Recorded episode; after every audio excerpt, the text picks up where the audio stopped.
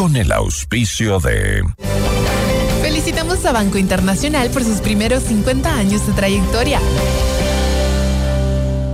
Metro Red Centros Médicos, parte del Grupo Hospital Metropolitano. Aseguradora del Sur, te respalda y te responde. Ven a Bruna, Cooperativa de Ahorro y Crédito. Programa de información apto para todo público. FM Mundo presenta Notimundo al Día con Hernán Higuera, el mejor espacio para iniciar la jornada bien informados, en la búsqueda de la verdad y el contraste de posiciones. Dirección informativa, María Fernanda Zavala. Dirección general, Cristian del Alcázar Ponce. Notimundo al Día.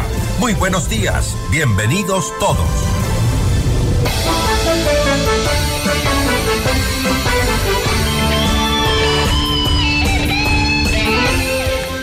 Muy buenos días, amables oyentes. Bienvenidos al inicio de una nueva semana, una nueva jornada informativa. Hoy es lunes 29 de enero de 2024. Vaya que pasó muy rápido el tiempo. El primer mes del 2024 se nos voló, pero ya estamos eh, tratando de salir de esta difícil situación de inseguridad. Eh, vemos que hay por lo menos la propuesta y la alternativa de eh, controlar las cárceles. Durante el fin de semana, varios operativos militares y policiales en diferentes eh, ciudades del país que nos hacen sentir eh, que ya el tema de las cárceles está casi, casi, casi controlado. Bueno, tenemos importante información para ustedes en esta jornada informativa. Recuerden, este es un, espacio para iniciar la jornada siempre bien informados buscando la verdad. No olviden, es lunes, en Quito no circulan los autos cuyas placas terminan en uno y dos. Como invitados tendremos a Pierina Correa, asambleísta por la Revolución Ciudadana, fisuras en la Asamblea por la propuesta para subir el impuesto al valor agregado. Jorge Benavides, decano de la Escuela del Gobierno de la, del Instituto de Altos Estudios Nacionales, IAEN. Hablaremos sobre la decisión de la Corte Constitucional que dio paso a las preguntas de la consulta popular. Comuníquense con nosotros, su opinión es importante, 098-999-9819. Para nuestra audiencia en Cuenca, Notimundo al Día, retransmitido por Antena 190.5 FM. Buen inicio de semana a todos ustedes, bienvenidos, aquí comienza Notimundo al Día. Portada informativa. Los titulares más destacados para comenzar el día.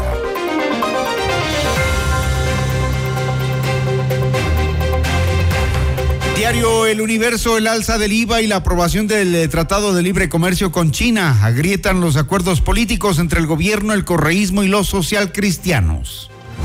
Masacre en Vince, cinco muertos y siete heridos por ataque afuera de una vivienda.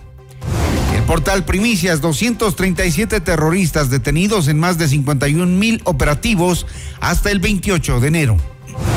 Alias Choclo y otros cinco líderes criminales fueron llevados a la roca.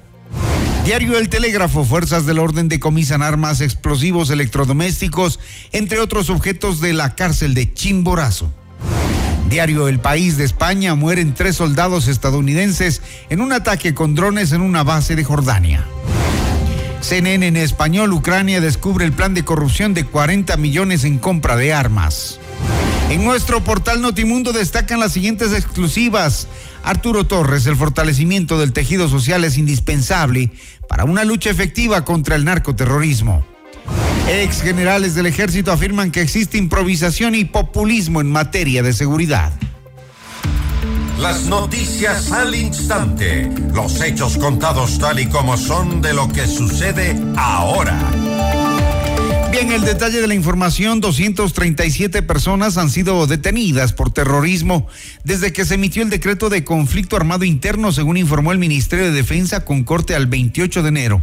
La cartera de Estado publicó su informe que además detalla que desde el pasado 9 de enero se detuvo a 4.181 personas, un promedio de 220 aprehensiones diarias en todo el país, desde que entró en vigor el estado de conflicto armado interno. Esto es el resultado de los 51.206 operativos y 90 operaciones contra grupos terroristas realizados de manera conjunta entre la Policía Nacional y las Fuerzas Armadas. Ahora se reporta seis terroristas abatidos, uno más que la semana anterior, mientras que el número de policías fallecidos se mantiene en dos.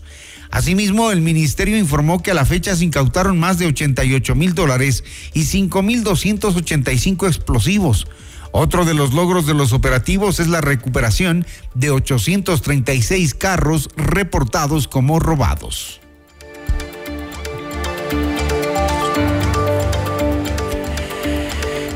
Los operativos de traslados de seis reclusos considerados líderes de las organizaciones criminales desde el Centro de Rehabilitación Social de Varones a la cárcel de máxima seguridad La Roca comenzaron aproximadamente a las 10 de la mañana del día de ayer domingo. El cambio de los privados de libertad estuvo a cargo de las Fuerzas Armadas y personal táctico, de inteligencia y de investigación de la Policía Nacional. El primero en ser llevado a la roca ubicada en el complejo carcelario de la vía Guayaquil-Daule fue Carlos Mantilla Ceballos, alias Choclo, líder de la banda Los Lagartos. Pasadas las 15 horas, los uniformados trasladaron a William Alcíbar Quiñones, quien estaba en el pabellón 12 de la penitenciaría del litoral. A las 15 horas 50 del pabellón 1 fue sacado Jesús Burgos Burgos y el pabellón 5 Richard Álvarez Cruz. Del pabellón 3 también fue retirado Javier Chillagana Flores. A las 17.35 del pabellón 4 fue sacado Bernardo Segura Vera. Todos fueron llevados a la roca durante los traslados. También se realizaron allanamientos en varios pabellones. En el 10, por ejemplo, se encontraron armas de fuego de grueso calibre, municiones, droga y dinero.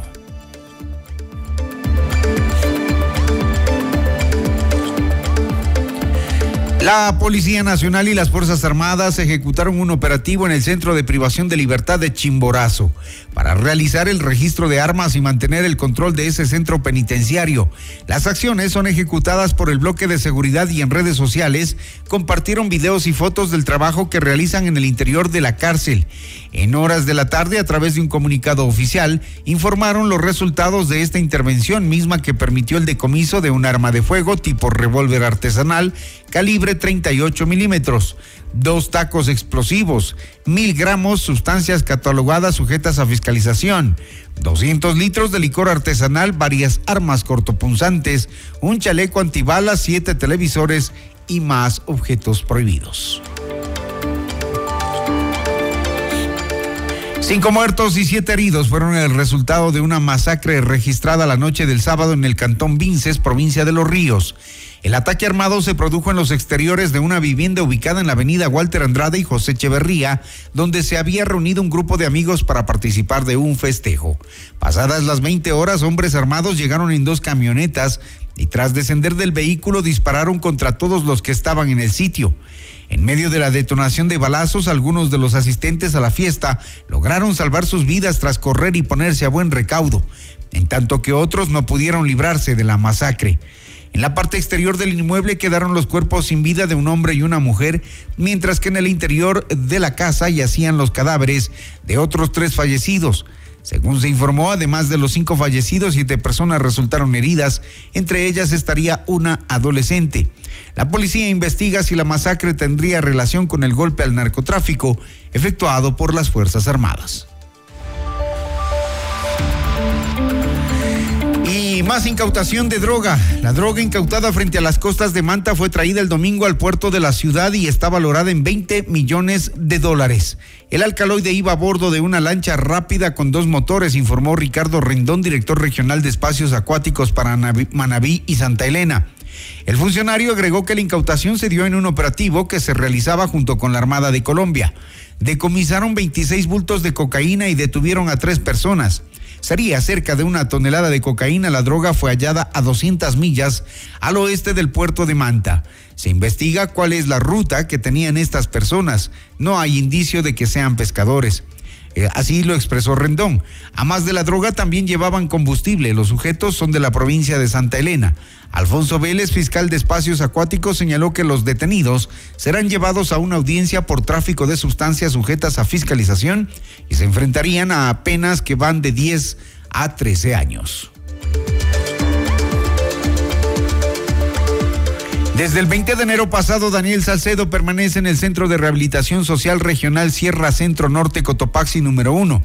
El 24 de enero pasado, la Sala Penal Especializada en Corrupción y Crimen Organizado envió un oficio al Servicio Nacional de Atención a Personas Privadas de la Libertad SNAI, relacionado con un pedido que hicieron las defensas de Daniel Salcedo y de Alex Palacios. Los abogados de los procesados solicitaron el traslado de los mencionados ciudadanos al Centro de Rehabilitación Social Masculino Pichincha número 2. Se lee en el resumen digital del expediente. Se indica que este juzgado no tiene competencia para atender los pedidos efectuados por los mencionados ciudadanos, debiendo recordar a los peticionarios que el ente rector para resolver dichas solicitudes es el SNAI.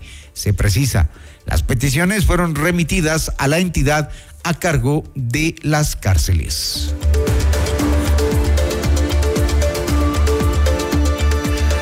Explosión en Shanghái. Revisamos esta información. El Instituto Geofísico emitió un informe que detalla que el volcán Shanghái ha registrado 377 explosiones durante 24 horas de monitoreo. El campo de revisión se dio entre el 27 y 28 de enero. Este volcán activo emitió una nube de gases y ceniza a las 21 horas 50 del sábado. Antes también se reportaron emisiones de estos elementos que llegaron a parroquias cercanas.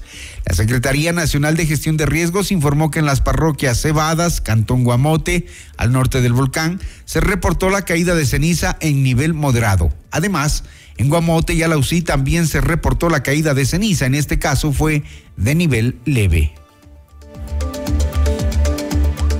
6 de la mañana, 15 minutos. 6 con 15 minutos. La canciller Gabriela Sommerfeld afirmó que el Ecuador no reconoce al gobierno de Nicolás Maduro.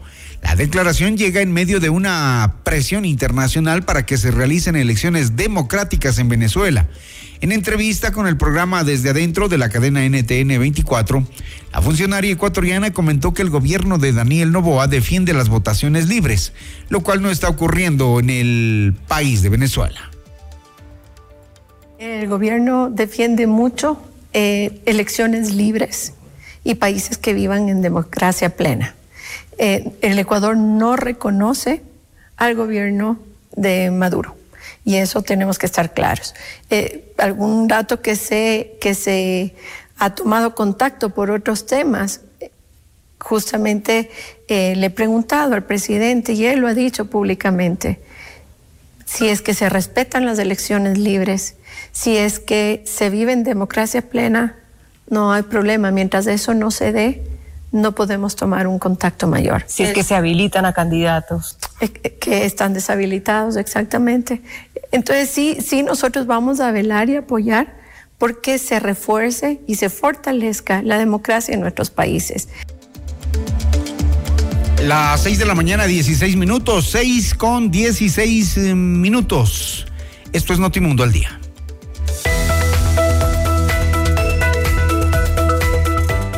Porque tu bienestar merece más. Nuevo Centro Médico Metro Red La Carolina. Más servicios, más estacionamientos, más comodidad. Te esperamos en la Avenida República entre Pradera y Almagro. Agenda tu cita al 02 430 30. Metro Red Centros Médicos, parte del Grupo Hospital Metropolitano. Con Aseguradora del Sur, tu hogar está respaldado en todo momento. Te brindamos coberturas completas por robo, incendios, inundaciones, desastres naturales y mucho más. Cotiza con nosotros en www.aseguradoradelsur.com. Aseguradora del Sur te respalda y te responde.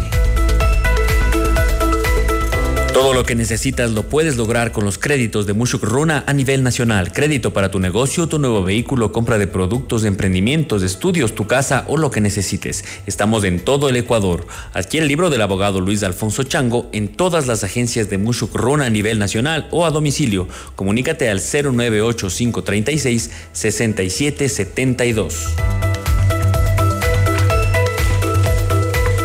Pícaro Resto Grill es el mejor lugar para un amigos entre amigos y familia, el mejor momento, exquisito menú, variedad de cócteles, música en vivo. Te esperamos desde las 13 horas de martes a sábado. Disfruta de lunch pícaro por solo 14 dólares con 99. Los niños comen gratis y la música es en vivo de miércoles a sábado, no cover. Encuéntranos en la Cristóbal Gangotena e Isabela Católica. Haz tu reserva al 099 074 Pícaro, las cosas ricas de la vida. FM Mundo invita a cinco parejas al gran concierto de Carlos Vives y el Tour de los 30, jueves 21 de marzo en el Coliseo Rumiñahue a las 20 horas.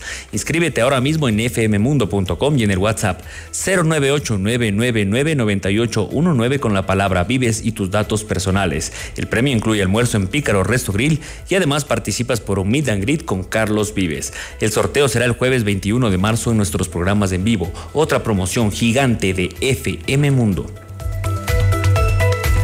La verdad, objetividad y rigor periodístico en decisiones de esta temporada con la conducción de Francisco Rocha. Todos los viernes a las 8 de la mañana por FM Mundo 98.1 en Quito y FM Mundo Live. Reprise, sábado 12 horas y domingo 10 horas. Somos líderes en noticias y programas informativos. Enseguida volvemos con más de Notimundo al Día. Los hechos contados tal y como son con Hernán Higuera.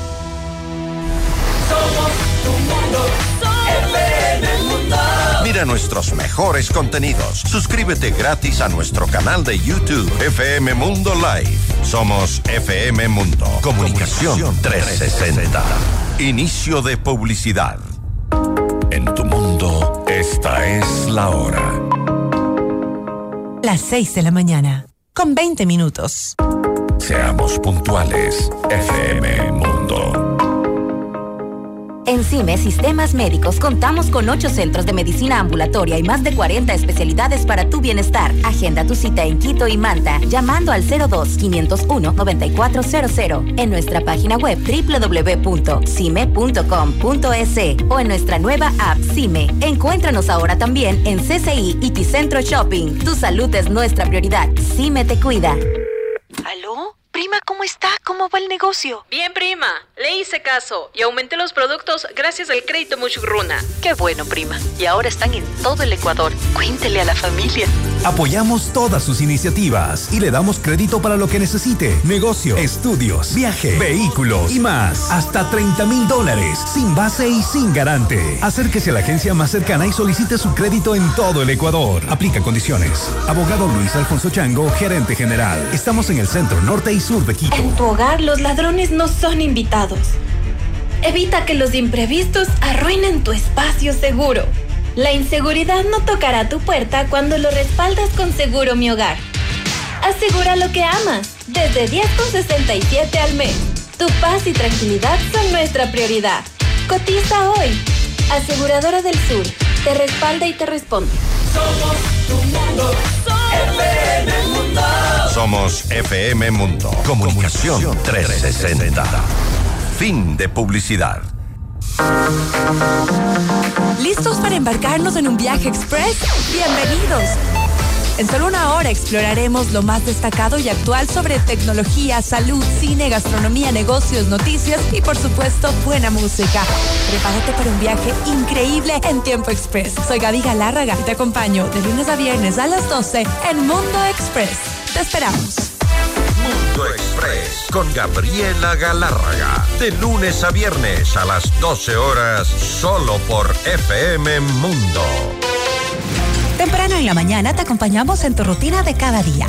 En tus actividades diarias, a la hora del desayuno, camino al trabajo o al colegio de los chicos, vamos siempre junto a ti. En Hola Mundo nos encanta compartir contigo los primeros momentos del nuevo día. Ayudarte con información muy útil sobre el estado de las vías y del tiempo. Presentarte las noticias más actuales, los temas más variados y entretenidos y siempre la mejor selección musical. Por eso somos tu mejor compañía desde las primeras horas del día. En FM Mundo, de lunes a viernes, desde las 7 horas, te decimos Hola Mundo, con Rodrigo Proaño y Valeria Mena.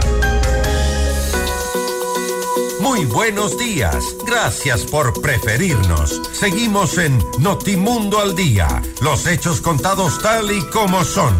Con Hernán Higuera. Una vuelta por la ciudad. Escuchamos y contamos lo que sucede en su entorno. Nos damos una vueltita por la ciudad y nos informamos que cinco personas fueron detenidas durante un operativo de la Policía Nacional y las Fuerzas Armadas. Ocurrió el pasado viernes en Santiago de Pichincha, eh, perdón, en San Antonio de Pichincha. La policía informó que en el decomiso encontraron dos armas de fuego, una granada de gas, 193 cartuchos, sustancias sujetas a fiscalización, un chaleco balístico, dinero en efectivo y más indicios en medio del estado de excepción que rige en el país. Y al estar Quito en semáforo rojo, la policía y las Fuerzas Armadas realizan operativos en los que sobrevuelan las zonas calientes de la ciudad. En Quito, desde el 8 de enero del 2024, hubo cerca de 200 alertas de atentados o actos violentos, pero solo 21 fueron ciertos. Y luego de que una mujer, una mujer, rayó las paredes de la estación Ejido del metro de Quito durante horas de la noche del jueves 25 de enero, la respuesta inmediata de la Policía Nacional y un funcionario de seguridad derribó en el inicio de un procedimiento sancionatorio por parte de la Agencia Metropolitana de Control. A esta mujer que rayó una de las paredes del metro de Quito se le aplicará una sanción acorde a las recientes aprobadas en la ordenanza metropolitana sobre el reglamento del usuario del metro de Quito, que entró en vigor el pasado 23 de enero. Bajo este reglamento, la mujer que vandalizó la obra más costosa de la capital, escuchen bien, tendría una multa que oscila entre el 25 y el 100% de un salario básico unificado por rayar una pared del metro. ¿Qué nos pasa? Cuidemos los bienes de la ciudad. Esta es la obra más cara. Y no por las multas, no por las sanciones, todos merecemos vivir en una ciudad limpia, decente. 6 de la mañana, 24 minutos, 6 con 24.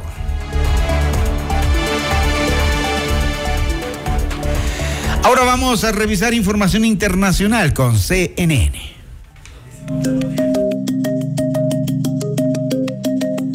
Hola, soy Jimena Cuadrana desde Madrid y estas son las cinco cosas que debes saber esta hora.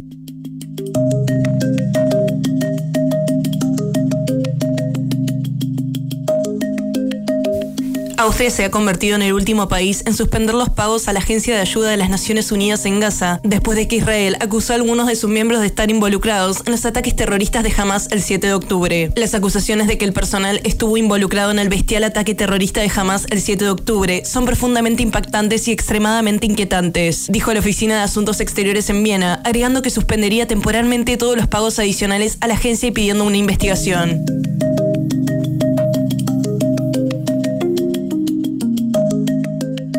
La misión permanente de Irán ante las Naciones Unidas negó que el país tuviera algún papel en el ataque a un puesto militar estadounidense en Jordania, que dejó tres estadounidenses muertos, según un informe de la agencia de noticias estatal de Irán. El ataque, que dejó tres soldados del ejército estadounidense muertos y más de 30 miembros del servicio heridos, marcó la primera vez que tropas estadounidenses mueren por fuego enemigo en Medio Oriente desde el comienzo de la guerra de Gaza. Este domingo, el presidente Joe Biden prometió responsabilizar a los responsables de las muertes y culpó de los ataques a grupos militantes respaldados por Irán.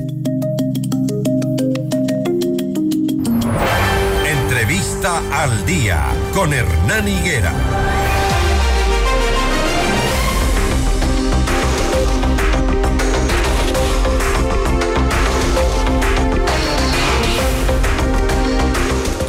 Seis de la mañana, 26 minutos, solo 10 de las 19 preguntas que el Ejecutivo había enviado a la Corte Constitucional para su posible inclusión en una consulta popular recibieron dictamen favorable del organismo. Tras un primer filtro, las interrogantes sobre el control de armas y municiones por parte de las Fuerzas Armadas alrededor de las cárceles, la tipificación de delitos vinculados con tenencia o porte de armas y el incremento de penas en delitos como el terrorismo, delincuencia organizada, entre otros, superaron el examen de constitucionalidad. Está con nosotros el doctor Jorge Benavides, decano de la Escuela de Gobierno del Instituto de Altos Estudios Nacionales IAEN. Doctor, ¿cómo le va? Buenos días. Buen día, Hernán. Gracias por la invitación. Un cordial saludo a las personas que siguen esta entrevista. Bueno, de 19 pasamos a 10 preguntas, pero algunas de ellas eh, la Corte Constitucional se ha permitido hacer una explicación. Por ejemplo, tenemos las, las, las preguntas en las primeras, de las primeras que envió el presidente, la 1, la 3, la 8 y la 10 esas son las que no recibieron el aval de la Corte Constitucional y que se quedan fuera de la consulta porque eh, algunas cosas ya se están aplicando, ¿no? Y también porque se hacen algunas sugerencias de revisión, doctor.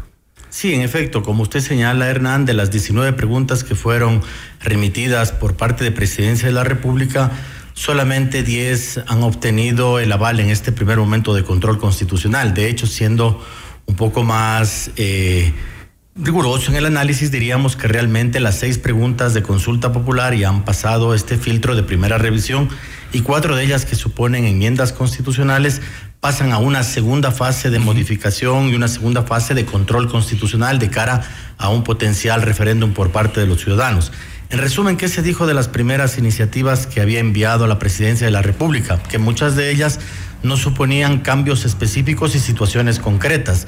Una consulta popular para ser llevada a cabo según las normas que regulan el control que lleva a cabo la Corte deben producir efectos concretos. Muchas de las propuestas que se enviaban en este primer paquete de 10 iniciativas de modificaciones al ordenamiento jurídico eran cosas que estaban ya contempladas en la norma.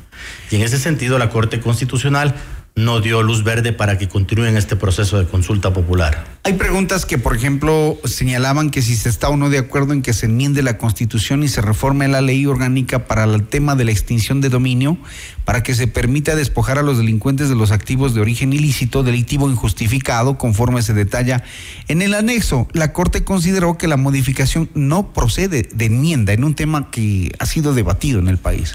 Sí, ciertamente, pero hay otros principios constitucionales que conviven en el ordenamiento jurídico, como la presunción de inocencia y el debido proceso.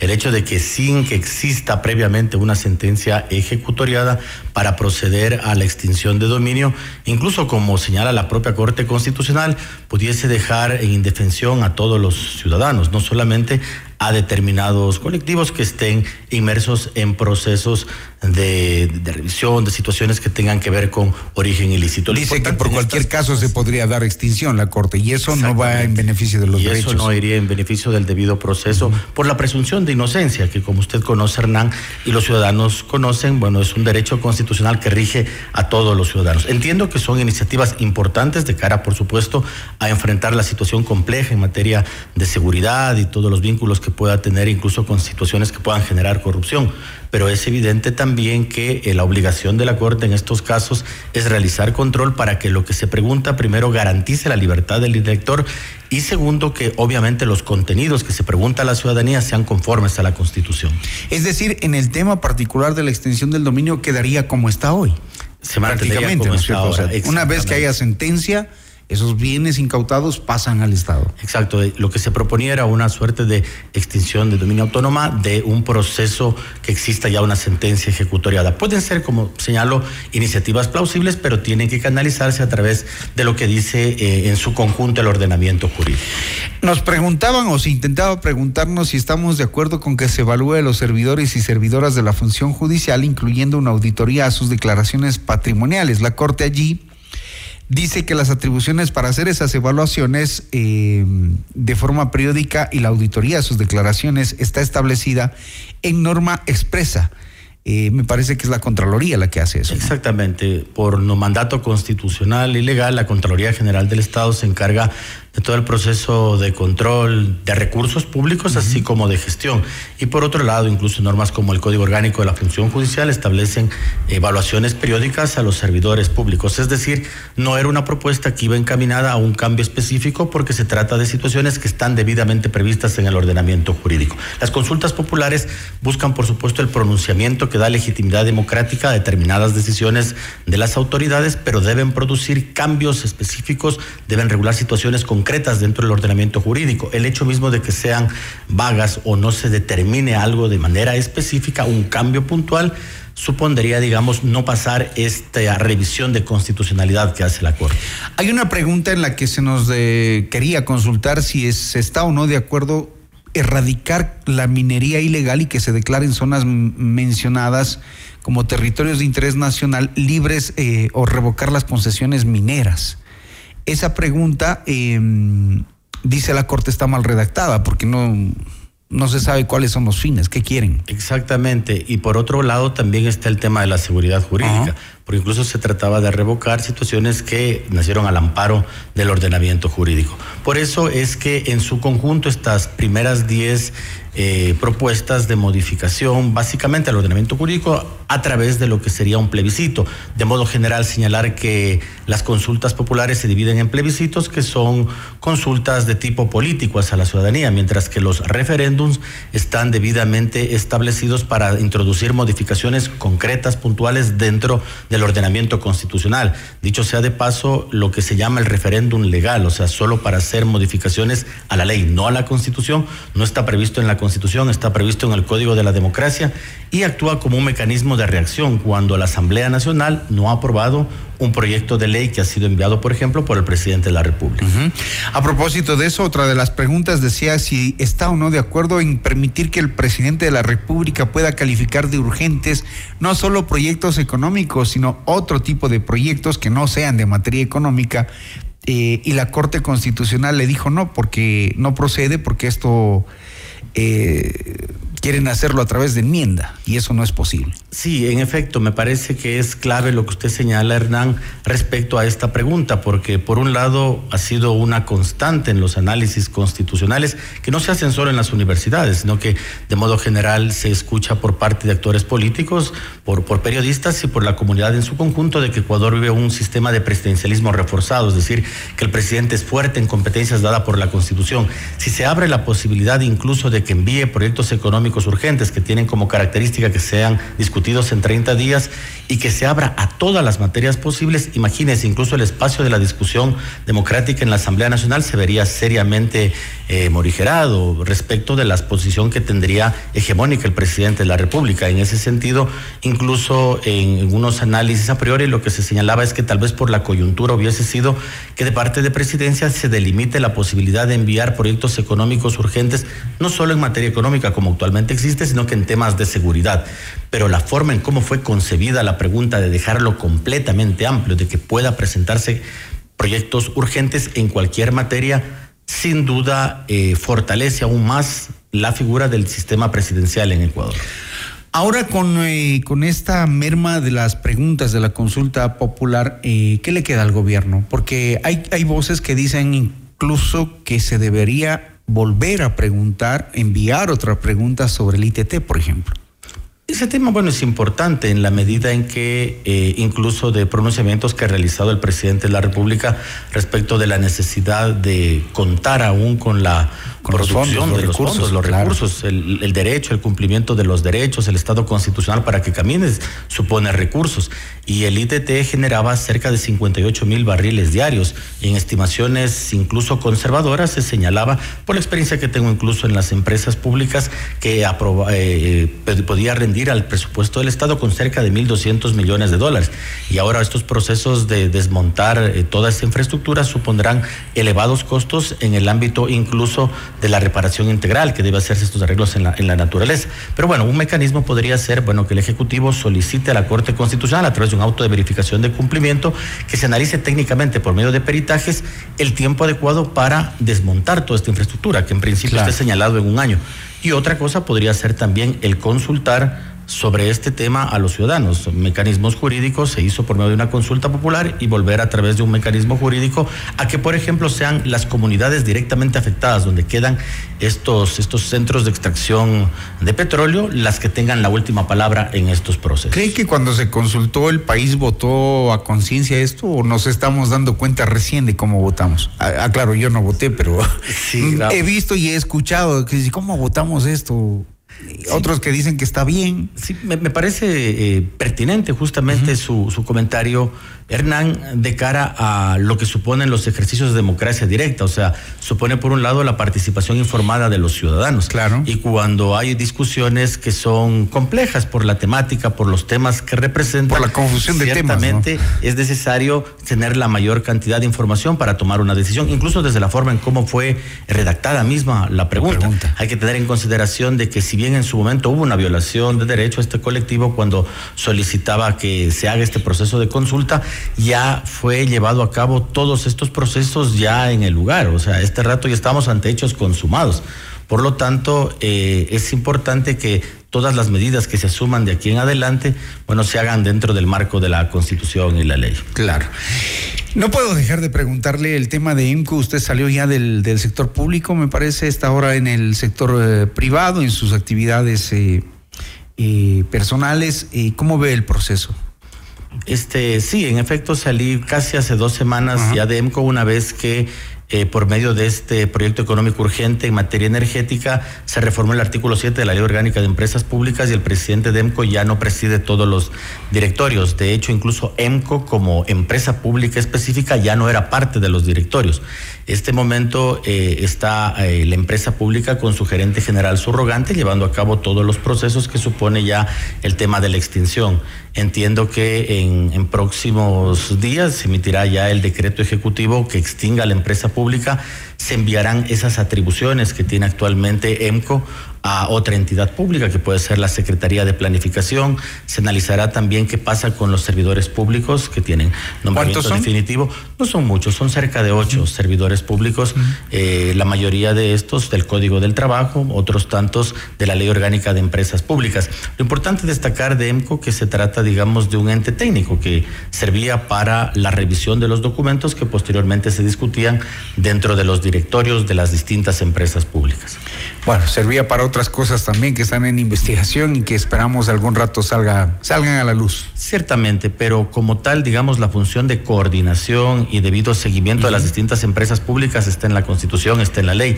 Y esas Ya me refiero al manejo político sería, no, ¿no? de acuerdo.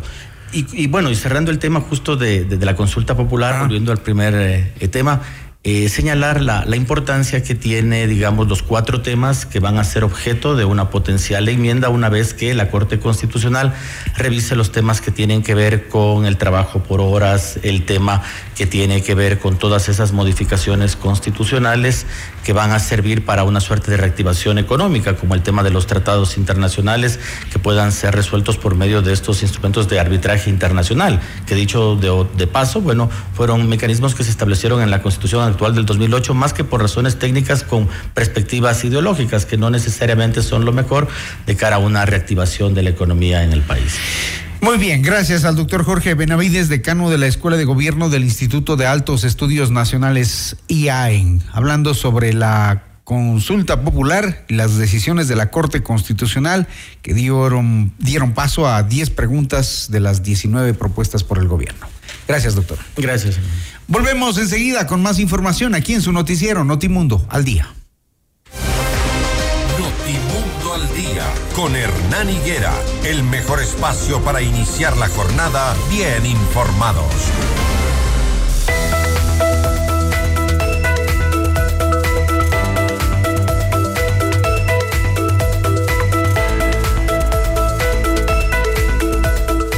La inseguridad no es bienvenida en tu hogar. Respáldalo en todo momento. Te brindamos coberturas completas por robo, incendios, inundaciones, desastres naturales y mucho más. Cotiza con nosotros en www.aseguradoradelsur.com. Aseguradora del Sur te respalda y te responde.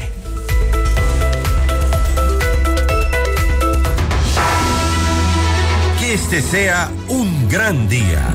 Ya regresa Hernán Higuera con el primer informativo de la radio, Notimundo al día.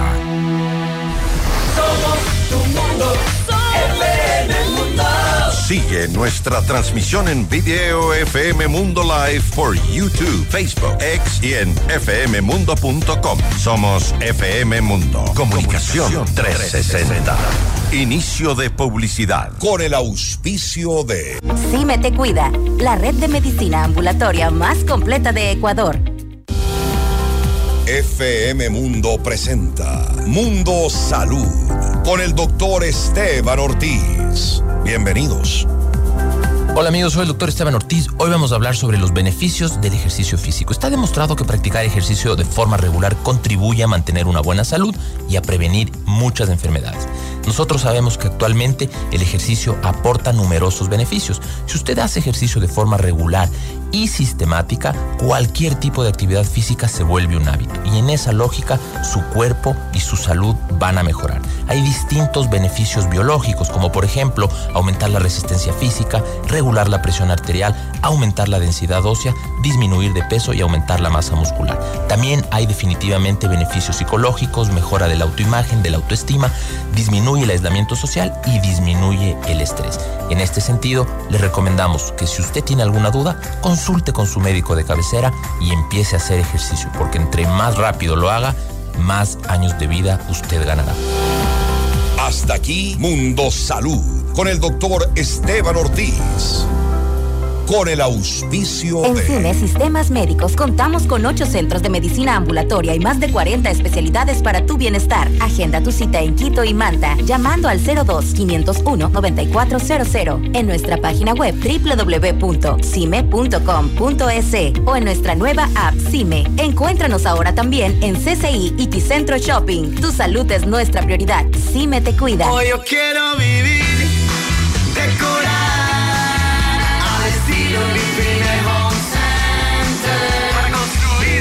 mejorar tu hogar. Para pisos y paredes hoy tenemos más. ¿Quieres mejorar tus ambientes? Hoy Grifine Home Center está aquí. Queremos verte sentir y vivir los acabados, sus formas, calidad hay de sobra. Grifine Home Center. Decora tus sueños. Al estilo Grifine Home Center. Tu bienestar merece más seguridad y cuidado integral. Tu bienestar merece más atención médica de calidad. Tu bienestar merece más tecnología y comodidad. Porque tu bienestar merece más. Nuevo Metrored La Carolina. Te esperamos en la Avenida República entre Pradera y Almagro. Agenda tu cita al 02 400 3030. Metrored Centros Médicos. Parte del Grupo Hospital Metropolitano. En tu hogar los ladrones no son invitados. Evita que los imprevistos arruinen tu espacio seguro. La inseguridad no tocará tu puerta cuando lo respaldas con Seguro Mi Hogar. Asegura lo que amas, desde 10,67 al mes. Tu paz y tranquilidad son nuestra prioridad. Cotiza hoy. Aseguradora del Sur, te respalda y te responde. Somos tu mundo, FM Mundo. Somos FM Mundo. Comunicación 360. Fin de publicidad. Ya está en FM Mundo, Minuto Forbes, con Cristian del Alcázar Ponce. El mundo de los negocios y las finanzas, bajo la lupa de la reconocida revista internacional. Un espacio de información, datos y actualidad empresarial. Minuto Forbes, escúchelo de lunes a domingo a lo largo de la programación estelar de FM Mundo. Hola, soy Francisco Rocha. La verdad, objetividad y rigor periodístico lo planteamos con los protagonistas de los hechos en Decisiones. Les espero este viernes a las 8 de la mañana por FM Mundo 98.1 Quito y FM Mundo Live. Decisiones. Esta temporada con Francisco Rocha. Un diálogo frontal para entender los acontecimientos coyunturales del Ecuador y el mundo de una manera directa y a fondo. Notimundo Estelar, junto a María del Carmen Álvarez y Fausto Yepes. Periodismo contrastado e investigado es nuestro compromiso. Un equipo de profesionales que cada tarde lo mantiene bien informado. Entrevistas, análisis y la información inmediata junto a expertos y protagonistas de la noticia. Notimundo Estelar, de lunes a viernes a las 18 horas. Reprise, martes a viernes 4 horas 30, sábados 6 horas. Por FM Mundo, la radio de las noticias. Le invitamos a escuchar nuestro siguiente programa. 7 horas. Hola Mundo, con Rodrigo Proaño y Valeria Mena.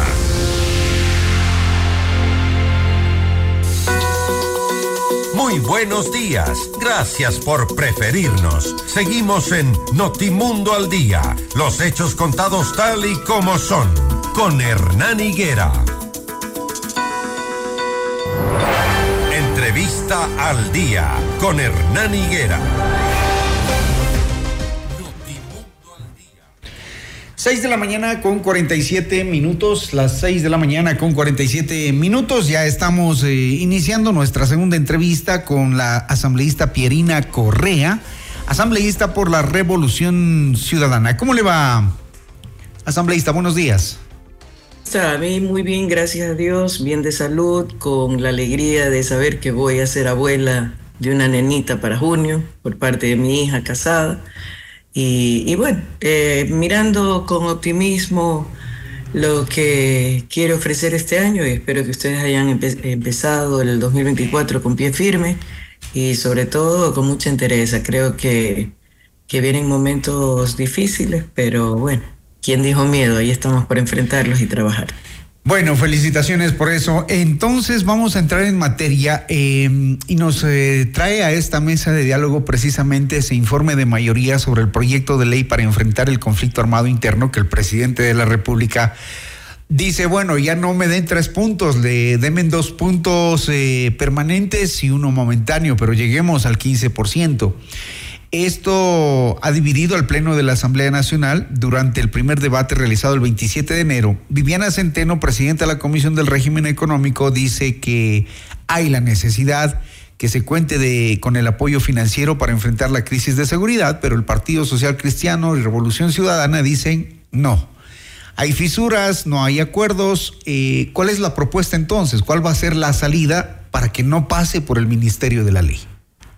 Y bueno, siempre que pase por el Ministerio de la Ley es una de las opciones y Valentina Centeno, titular de la Comisión de Desarrollo Económico, que es quien lleva esta ley, el tratamiento de esta ley, a pesar de que su naturaleza, al ser mayoritariamente tributaria, de acuerdo al artículo 21 de la Ley Orgánica de la Función Legislativa, numeral 3, señala con claridad que debió haber ido a régimen económico y tributario por su especificidad. En todo caso, siempre la forma de manipular, de muñequear las cosas, de darle largas para que pase por el Ministerio de la Ley.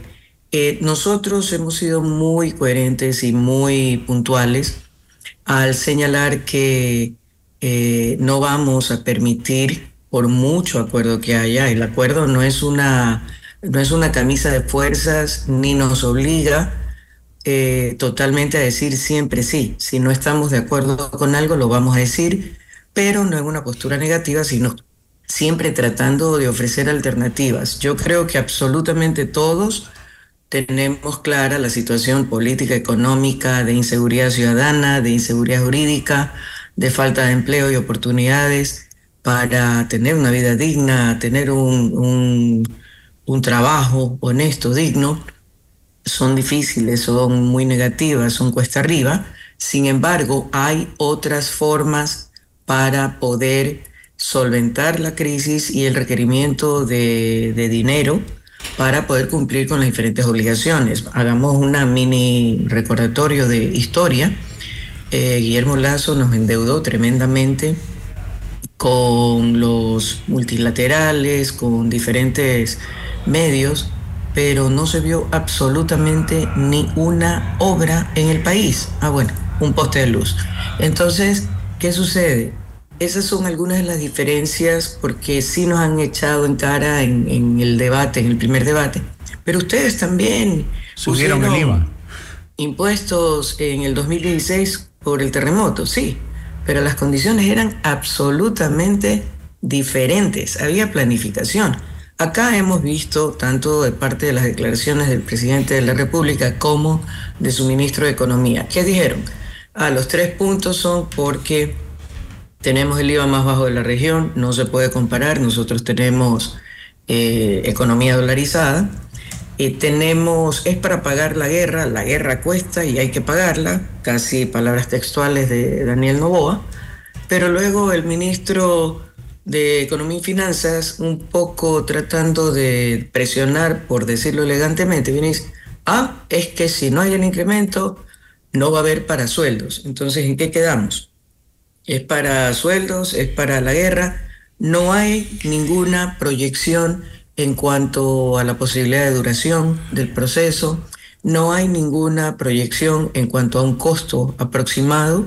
Entonces, Aparte de eso, nadie menciona el presupuesto general del Estado, que se supone que lo está revisando el Ejecutivo.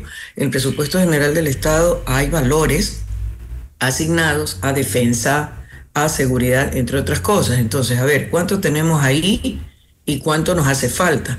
Pero, más allá de que sepamos, porque ahora han empezado a hablar de cifras y de tiempos, más allá de que sepamos o tengamos una proyección, ¿qué sucede? Veamos otras alternativas ¿por qué siempre tiene que estar metiéndosele el mazazo a la gente que menos tiene cuando hay grupos? Acabamos de aprobar una ley. Asambleísta, pero asambleísta, usted, usted decía, y en el 2016 sí se pudo hacer.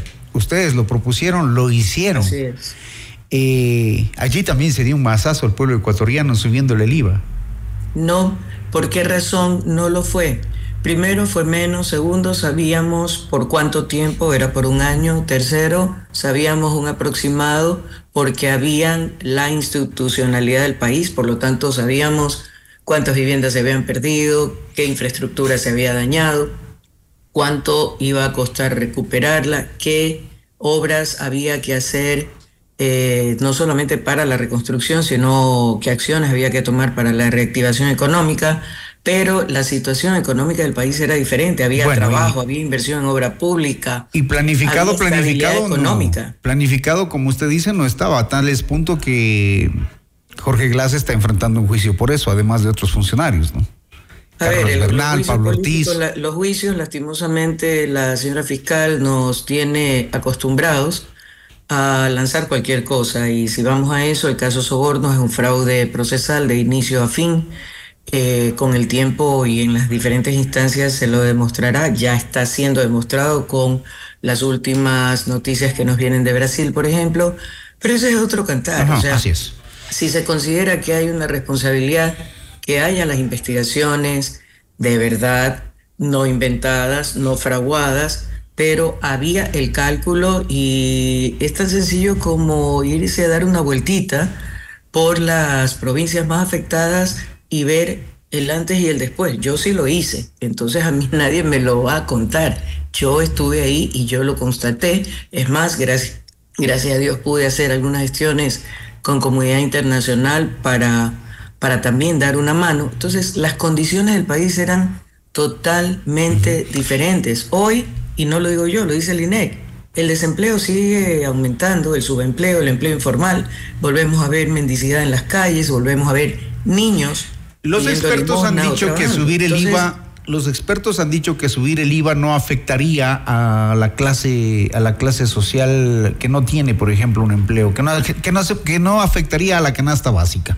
Eso A dicen los expertos. eh, no afecta la canasta básica. Ese es el argumento que están dando y disculpe la interrupción. También dicen que como los alimentos no pagan, ah, es que la gente pobre va a comprar al mercado. Por si acaso yo también voy a, a comprar al mercado, yo soy clase media. Entonces, eh, las, las, los alimentos y las medicinas, como tal, cuando uno los va a comprar, no pagan impuestos, pero sí pagan impuestos los insumos que se utilizan para prepararlos. La gasolina paga impuestos, más allá del tipo de gasolina que utilice, paga impuestos y adicionalmente, si están hablando de nuevamente el tema de la focalización de los subsidios, va a haber doble golpe. ¿Y qué pasa? Al transportista le subieron la gasolina. Eso va en cadena. ¿Y a quién le transfiere el costo de esa subida? Porque las llantas le cuestan más, la- el aceite le cuesta más, todo le cuesta más. ¿A quién se lo quiere trasladar? Al usuario final. Y esa es la historia. Entonces acá eh, queremos saber, todos sabemos que se necesitan ingresos. Ok, ¿alguien ha escuchado una planificación en el ámbito petrolero en el que tanto el gobierno de Lenín Moreno, pero sobre todo el de Guillermo Lazo, fue una inutilidad absoluta que no solamente generó eh, no ni siquiera mantener la extracción y la venta, sino, porque el petróleo no se produce, sino que se redujo a niveles históricos. Entonces, ¿por qué nadie habla de una planificación para nivelar la producción y eventualmente ir buscando inversión para, tanto nacional como extranjera, para ir aumentando poco a poco, cuando el petróleo es la fuente de ingresos principal y de Esa sustento es- del presupuesto general del Estado, en base Esa- cual se lo calcula. esa es su el principal petróleo sigue propuesta. subiendo en el mercado internacional, está, si no recuerdo mal, a 80 dólares. Entonces, nadie habla de eso. O sea, hay otras fuentes. ¿Qué pasó? Con el argumento que usted me dice que los expertos dicen que el IVA no golpea a la clase media, a la clase eh, pobre, digamos. eh, ¿Qué hizo Guillermo Lazo? Eh, yo les voy a decir, el impuesto a la salida de capitales tampoco los afecta. ¿Por qué? Porque quien viaja, o son pocos los que viajan con 5 mil, con 10 mil dólares y de ahí para arriba, o quienes pueden manejar esos montos. No es pues la clase pobre. Así es que, ¿por qué reducir paulatinamente el impuesto a la salida de capitales hasta encerarlo, ponerlo en cero, cuando eso no le afecta a la clase pobre. Entonces, ahí hay argumentos Asambleísta. El, el, eh, la propuesta entonces de ustedes es mejorar la producción del petróleo y ahí obtener los recursos. ¿Qué otra propuesta para, para financiar el conflicto? Parte de, y porque ya les digo, estamos hablando de que es la fuente principal de ingresos del Estado. Vaya sumando. Los migrantes están aportando con 5.300 millones de dólares al año, valores históricos, y tenemos nuevamente una tragedia migratoria de todos los días, con muertes, con tema de violación sexual, de acoso sexual, de trata, tráfico, y eso es producto de la situación que vive el país de manera conjunta, sin oportunidades de trabajo y con la inseguridad, las extorsiones y todo esto. Otra opción, volver el, impuesto a la serie de capitales a 5 y yo diría subirlo a 6 puntos, porque ya les digo, eso afecta a los que mueven grandes capitales, no al, ciudadano común de clase media para abajo. Otra opción, eh, que aquellas empresas, instituciones que han tenido ganancias, por ejemplo, en el caso de, de la banca, las utilidades son de 1.300, si no recuerdo mal, y ya deducidos todas las utilidades, esto queda en 700 millones de dólares. Eh, utilidades históricas, las farmacéuticas que incluso en época de COVID no dejaron de producir y es más, aumentaron significativamente sus ingresos. Eh, aquellas empresas que tienen utilidades extraordinarias, algunas, eh, ahí hay que ver si es que es una vez, si es que ya queda permanentemente. La intención es que sea una vez hasta que se ubiquen otras fuentes de ingreso y se pueda reactivar la economía. Siempre es una opción también eh, utilizar parte de la Reserva Internacional que lo permite la Constitución. Bueno, eso ha dicho el presidente que lo haría en última instancia. Ha dicho el presidente que lo haría en última instancia. Por eso son opciones, pero, eh, pero mire, eh, Daniel lo dijo en campaña, habló de 1.500 millones. Nosotros hablábamos de 2.500 millones y desglosábamos en cinco rubros diferentes y a nosotros nos hacían pedazos, pero él no lo tocaba. Entonces, si hay un tema en esta ocasión, la diferencia es que el Partido Social Cristiano, contrario ideológicamente a nosotros, ha coincidido con nosotros en el sentido de que ponerle impuesto a la clase media, pobre, hacia abajo, es darles el golpe de gracia. Muy bien. Hay otras opciones como les Gracias, asambleísta. Se nos vino el tiempo. Muchísimas gracias. Hemos eh, escuchado algunas alternativas y las razones por las que la Revolución Ciudadana no apoya esta propuesta del presidente como mecanismo para financiar el conflicto armado interno. Gracias, asambleísta. Muy gentil. Gracias. Nosotros hemos hecho algunos aportes y esperemos que la racionalidad del gobierno se haga presente y buscar otras opciones. Estamos dispuestos a, arrimar el hombro para sacar adelante al país. Que se vea eso en la Asamblea. Muy gentil, gracias, buenos días. Para finalizar, amables oyentes, eh, un comunicado del Ministerio de Educación. Atención, se informa que luego del análisis exhaustivo efectuado por el equipo técnico y de seguridad, eh, por eh, orden de algunas instituciones, hoy lunes 29 de enero del 2024, han retornado a la presencialidad 3.900 instituciones educativas adicionales a nivel nacional correspondientes a la fase 3, sumando un total de 14.704 eh, entidades educativas. Se mantiene la reserva de los nombres y las ubicaciones de las mismas por seguridad y las direcciones distritales del Ministerio de Educación notificaron a las instituciones educativas de sus jurisdicciones información referente para la toma de decisiones. Eso es lo que señala el Ministerio de Educación. Los invitan a mantenerse informados a través de los canales oficiales. Siete de la mañana, un minuto. Gracias. Ya viene Hola Mundo.